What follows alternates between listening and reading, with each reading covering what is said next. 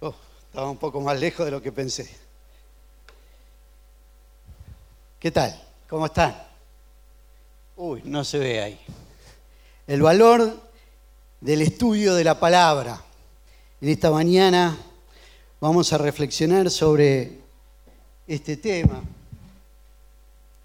Comenzamos un año, comenzamos también el estudio de la palabra de Dios sistemática a través de la escuela dominical.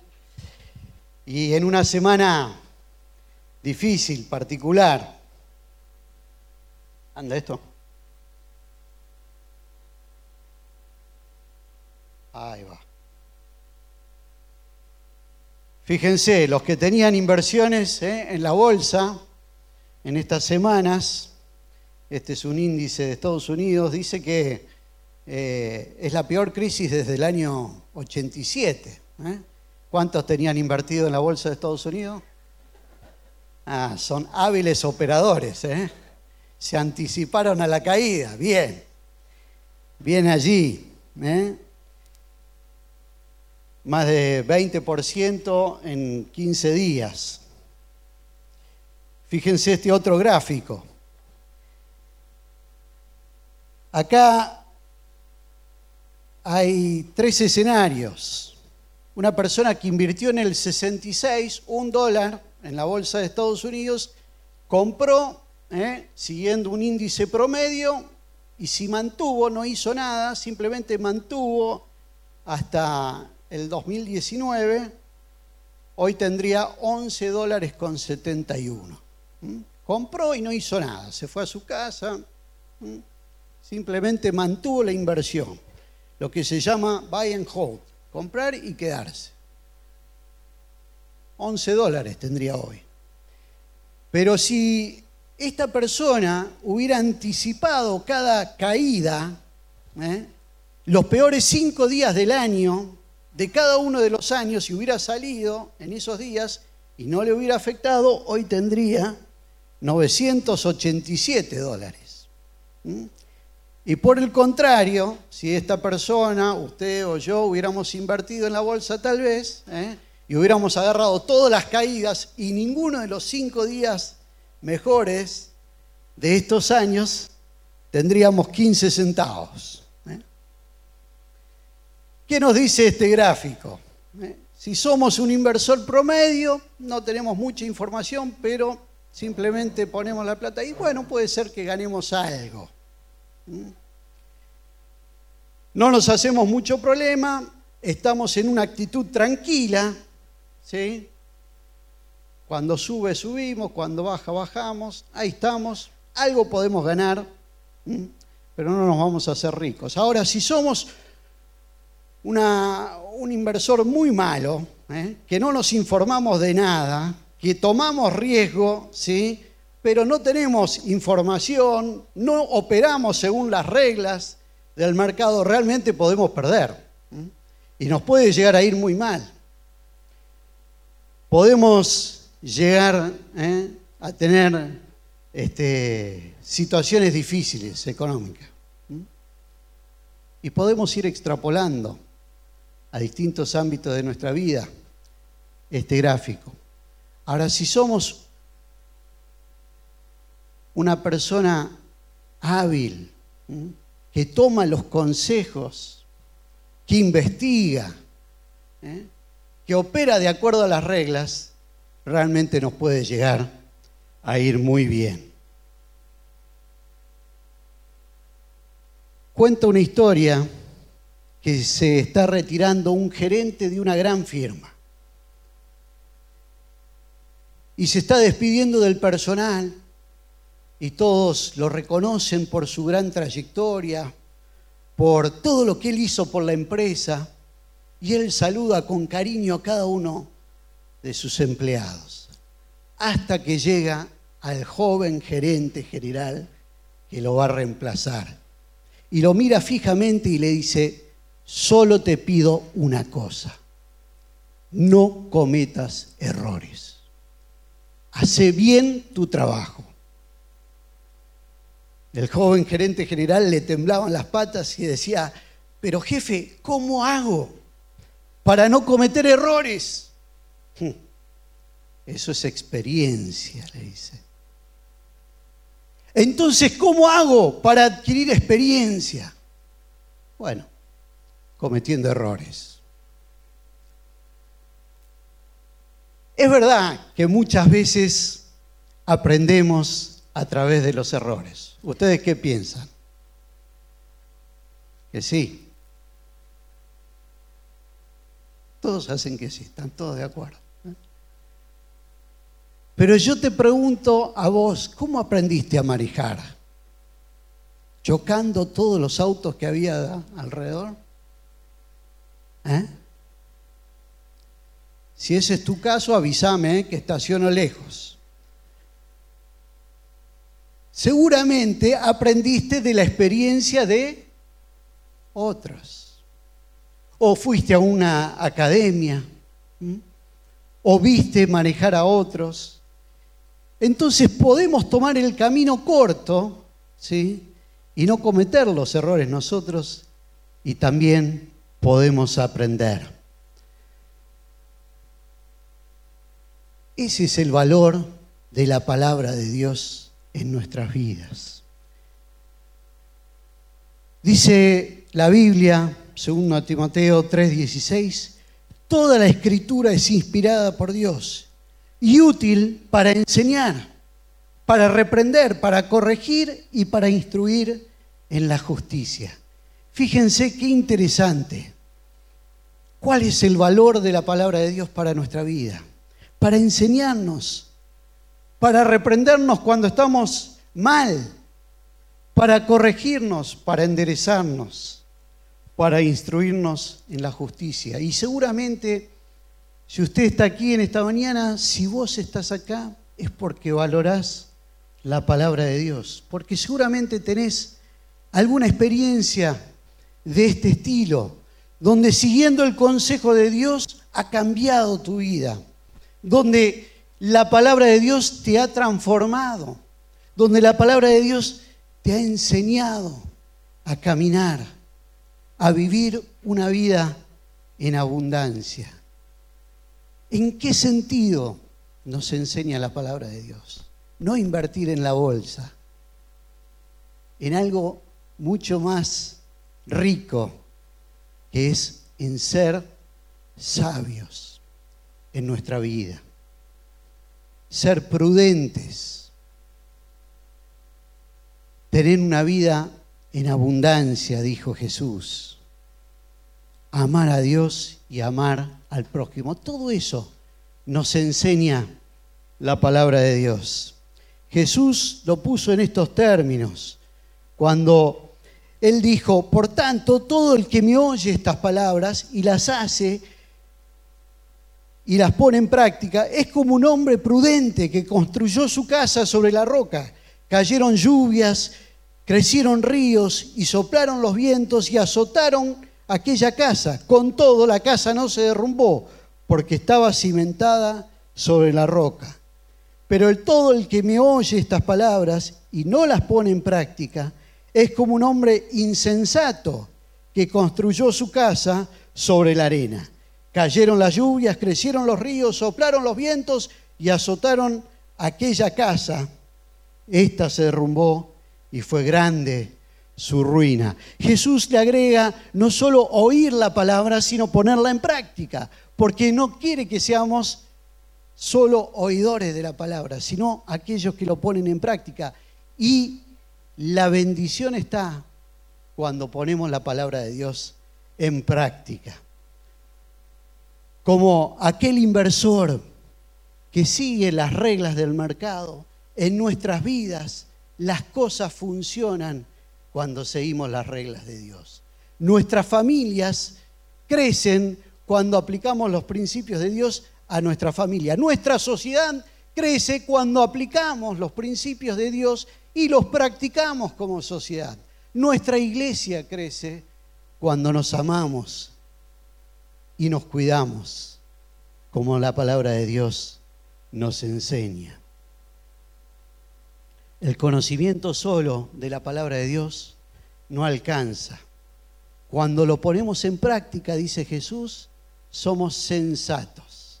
Y Proverbios nos habla de que el principio de la sabiduría es el temor de Dios. Cuando respetamos a Dios y ponemos sus principios, sus palabras ¿eh? en primer lugar en nuestra vida. Alguno podrá decir, esto yo ya lo sé, ya lo sé desde chiquito, yo también. ¿Qué me puede aportar estudiar entonces? ¿Qué me puede aportar estudiar en este año todo lo que yo ya sé desde chiquito? Muchos de los que estamos acá hemos leído la Biblia tal vez más de una vez, hemos leído y estudiado los pasajes que vamos a estudiar este año más de una vez, hemos aprendido a tener nuestros devocionales, entonces podemos decir, ¿qué me va a aportar de nuevo la lectura de la palabra de Dios? Hay un libro interesante que ya tiene sus años, a mí me lo regalaron en el año 97. Estaba revisando la biblioteca este libro que dice Corazón para Dios. Ahora que está de moda Luis Palau, que va a venir a la Argentina, Dios mediante. ¿eh? Resucitamos el libro este, Corazón para Dios. Es interesante este libro porque allí Palau compara la vida de dos personas que si uno los mira así por arriba, podría decir, estaban los dos en las mismas condiciones de tener éxito. Compara la vida de David y de Saúl. Los dos eran hebreos, los dos habían nacido en una familia cristiana, podríamos decirlo, hebrea en ese momento. Los dos tenían acceso mm, a la palabra de Dios, al consejo ahí eh, del profeta. Los dos tenían aptitudes físicas, uno era alto, Saúl, ¿eh? sobrepasaba a los demás en estatura. El otro tal vez físicamente no se destacaba, pero era un buen músico. ¿eh? Ahí está para los músicos, ¿ven? Que garpa también la música. Era hermoso, dice la palabra de Dios, músicos. También son hermosos. Los dos habían sido ungidos para ser rey. Saúl fue ungido para ser rey. Fue el primer rey. David también fue ungido para ser rey. Ahora, Saúl terminó mal su reinado. Y prácticamente de él todo lo que se habla es malo. Y de David decimos, y la palabra de Dios dice que él tenía un corazón de acuerdo a la voluntad de Dios. Él tenía un corazón para Dios. Sin embargo, los dos cometieron pecados, los dos eh, eran humanos. Y allí el doctor Palau dice, ¿cuál es la diferencia? No es ni haber nacido en un hogar cristiano, ni haber tenido la bendición de la unción de Dios, ni siquiera haber estado rodeado de cristianos. La diferencia es que David buscaba sistemáticamente a Dios. David ansiaba estar en contacto con la palabra de Dios. Él buscaba la presencia de Dios. Y Saúl se pensaba que era el rey y que la palabra de Dios se tenía que acomodar a su voluntad y no él a la voluntad de Dios. A veces los que tenemos muchos años de creyentes podemos pensar más parecido a Saúl que a David. Esto yo ya lo sé. Ah, hago esto porque el versículo tal me dice que... Y acomodo la palabra de Dios a lo que yo quiero hacer y no yo a la palabra de Dios. Dice Pedro que tenemos que desear como niños recién nacidos la leche espiritual no adulterada, para que por ella crezcáis para salvación. Me gusta esta ilustración de un niño recién nacido que busca la leche para alimentarse y crecer. ¿Alguno vio a un bebé con hambre? Sí, ¿no? Todos hemos visto esa escena. Ahí está el bebé, la beba. Dice, bueno, ya se está acercando las tres horas. Ahora tranquilo, espero acá. Mamá se va a acordar que me tiene que dar de comer.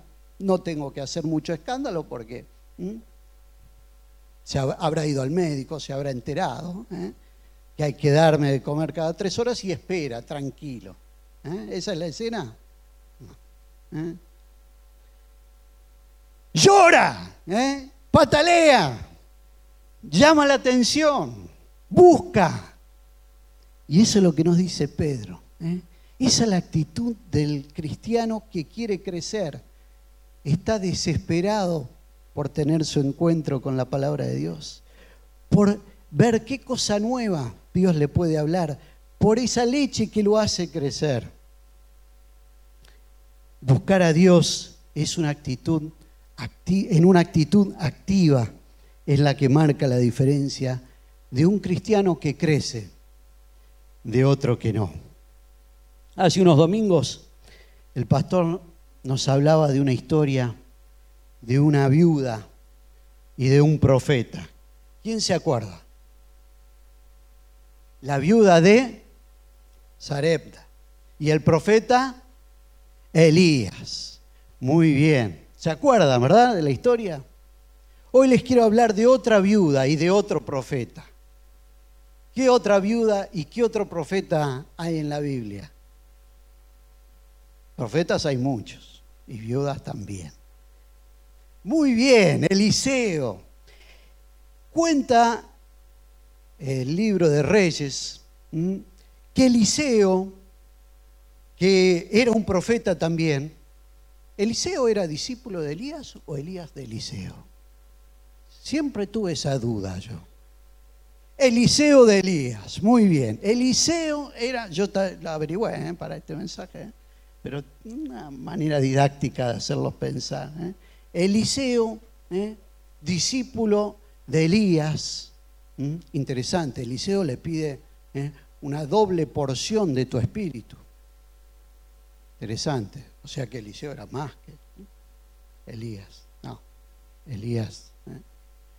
Pero Eliseo dice que se encuentra con una viuda y esta viuda tenía deudas de su marido. Y va Eliseo y le dice, eh, Eliseo, me tenéis que ayudar. Y Eliseo le dice, ¿qué crees que haga con vos? ¿Qué puedo hacer yo? Soy un profeta. Y le cuenta la historia, entonces Eliseo le dice que se vaya a su casa y que busque vasijas. Que busque muchas vasijas. Le dice, ¿qué tenés en tu casa? Aceite, solo me queda una vasija de aceite. Le dice la viuda, bueno, anda a tu casa agarrá esa vasija de aceite y pedí muchas vasijas prestadas.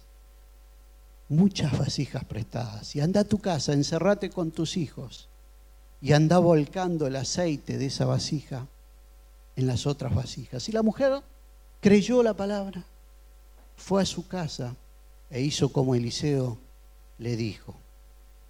Y cuenta la Biblia que mientras ella vertía, se iban llenando esas vasijas y puso la primera vasija y se llenaba, puso la segunda y se llenaba. Y así se iban llenando todas las vasijas que tenía. Cuando se acabaron las vasijas, ella le dijo a su hijo, traigan más vasijas, no hay más vasijas. Y allí se cortó el aceite. Es una ilustración, es una historia. Pero cuando, la pregunta es cuándo se cortó el aceite. Cuando se acabaron las vasijas. Tal vez era el punto este, al cual ella necesitaba para pagar sus deudas y para vivir. Pero si ella hubiera tenido más vasijas, el aceite hubiera seguido fluyendo. El paralelo para nuestras vidas es que nosotros muchas veces somos los que estamos cortos de vasijas. Y Dios quiere seguir llenándonos. Y en este año 2020, Dios quiere llenar tu vida del aceite, del Espíritu Santo, de la bendición de Dios, del contacto con su palabra. Ahora, está en nosotros poner las vasijas, ponernos nosotros como vasijas vacías para ser llenados por Dios. Cada mañana cuando nosotros abrimos la palabra de Dios y nos predisponemos a tener nuestro devocional, somos una vasija vacía, predispuesta a ser llena por el Espíritu Santo, por la palabra de Dios. Ahora, cuando nosotros decimos, no tengo tiempo, cuando nosotros decimos, no voy a ir a la reunión, cuando nosotros decimos, no, hoy no paso, estamos diciendo, no tengo más vasijas, Señor, para que vos llenes con tu espíritu. En esta mañana, la invitación es a que sigamos creciendo. Miren, un libro que vamos a estudiar en este año es el libro de Hebreos. Hebreos, el, autor nos dice allí, le escribía a, a estos hermanos, porque debiendo ser ya maestros después de tanto tiempo, tenéis necesidad de que yo os vuelva a enseñar cuáles son los primeros rudimentos de la palabra de Dios. Y habéis llegado a ser tales que tenéis necesidad de leche y no de alimento sólido.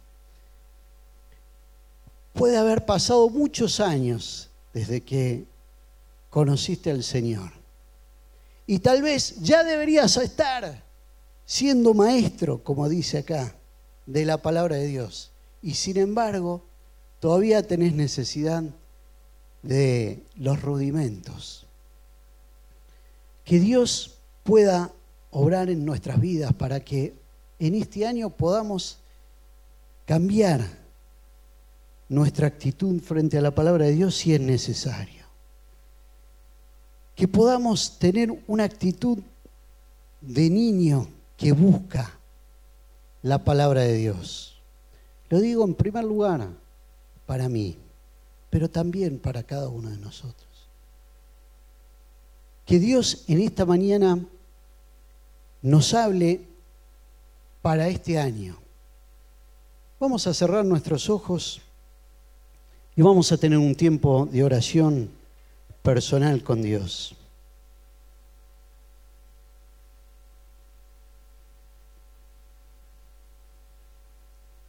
Gracias a Dios tenemos la posibilidad de tener la palabra de Dios en nuestras manos.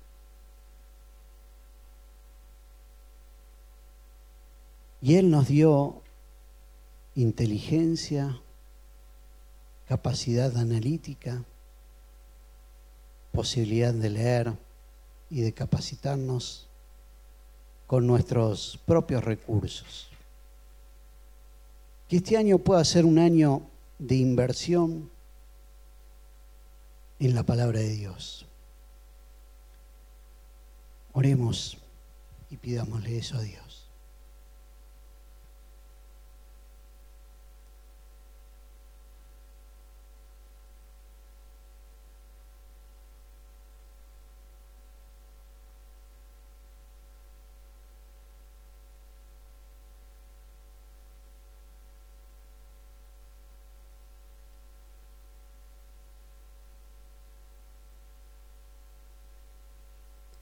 Padre Santo, te doy gracias en esta mañana porque nos dejaste un manual de vida que es tu, tu palabra, nos dejaste un manual de enseñanza, Señor, para corregirnos, reprendernos cuando hace falta, instruirnos en justicia. Señor, vos querés que tomemos el camino corto y vivamos vidas en abundancia. A veces hay caminos que parecen derechos al hombre, pero son caminos que nos desvían de la meta, Señor, que nos llevan a lugares que no queremos ir. Enséñanos, Señor, a, a estudiar tu palabra de tal modo que podamos tomar el camino corto, Señor, a, a la vida en abundancia que vos nos propones. Enséñanos, Señor, en este año a ser no solo oidores de tu palabra, sino aquellos que lo ponen en práctica, para que nuestra casa, Señor, no se derrumbe frente a los vientos, a los ríos que crecen, a las lluvias, sino que podamos estar cimentados sobre la roca. Señor, que podamos vivir la experiencia de la multiplicación del aceite en nuestras vidas y tener aceite para los demás, tener para compartir, Señor, tener de tu Espíritu Santo eh, para compartir a los demás. Que cada mañana, Señor, podamos vivir la experiencia de ser llenos de ti. En el nombre de Jesús oramos y te pedimos todo esto. Amén. Que Dios nos bendiga.